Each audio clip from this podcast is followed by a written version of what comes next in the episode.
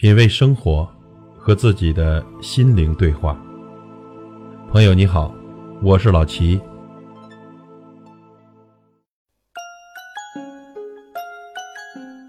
炎炎夏日，我们要特别注意消暑的科学性。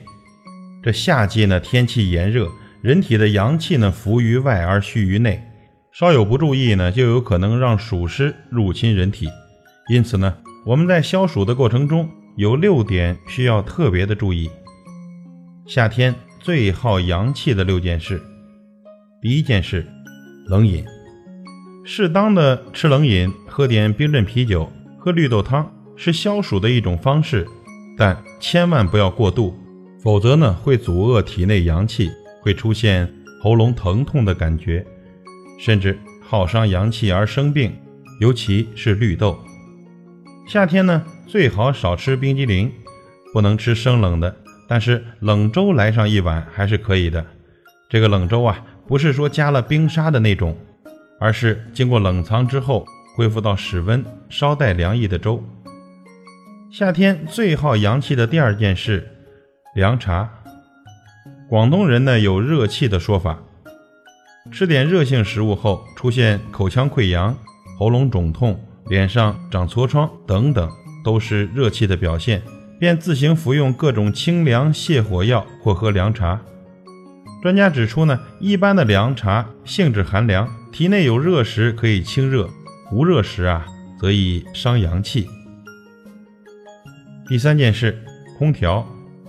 夏天是人体新陈代谢最旺盛的时候，出汗很多，毛孔也会张开。要是贪图凉快，比如出汗后就吹冷风或者空调。温度调得太低，人体的胃气不顾，就会损伤人体的阳气。所以呢，在空调房里最好也披一件小外套保暖，尤其是腹部、背部要注意保暖。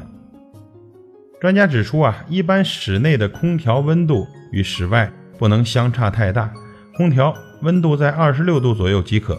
如果本身体质虚寒怕冷，也可以穿上长袖的衣服。以免空调的凉气从肌肤入侵而生病。夏天最耗阳气的第四件事，西瓜吃太多。吃西瓜等冰镇水果是最常见的消暑方式。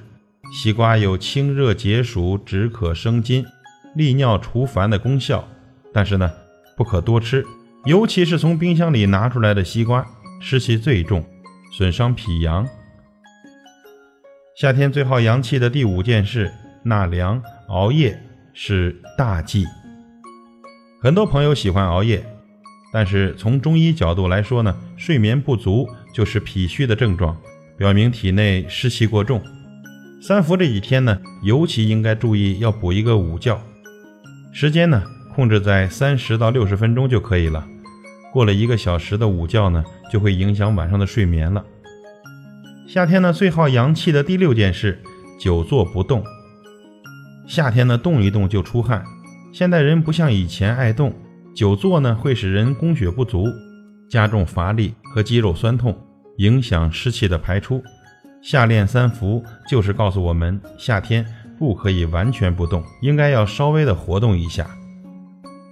那么说了这么多，我们夏天应该怎样保护阳气呢？首先。要适当的晒太阳，因为阳光是人体阳气的主要来源。夏天上午九十点钟的阳光最好，此时呢阳光不强也不弱，空气质量呢也是此时最清新。因为植物呢通过光合作用开始散发出氧气，这时呢若在树林中面向阳光做有氧呼吸，养生的效果啊最好。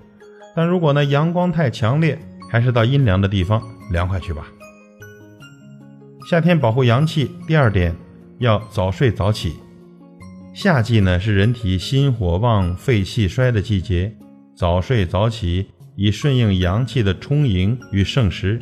早早起床，接受阳光和晨起的清新空气，对机体大有益处。夏天如果晚睡早起，相对睡眠不足，尤其是老年人，有睡眠不时易醒的特点，更易出现疲劳之感。因此呢。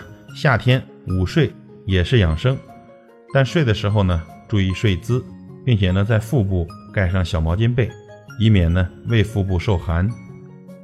夏天保护阳气要饮食有度，饮食既不要过多，还要注意慎吃冷饮，以免损伤脾胃阳气。可适当的吃一些温性的食物，来温补体内耗损的脾胃阳气。尤其是阳虚体质的人，可以多吃益气温阳的食物，比如大枣、胡桃仁等等。夏天出汗多，盐分损失较多，此时呢，应适当食用酸味以固表，适当的食用咸味来补心。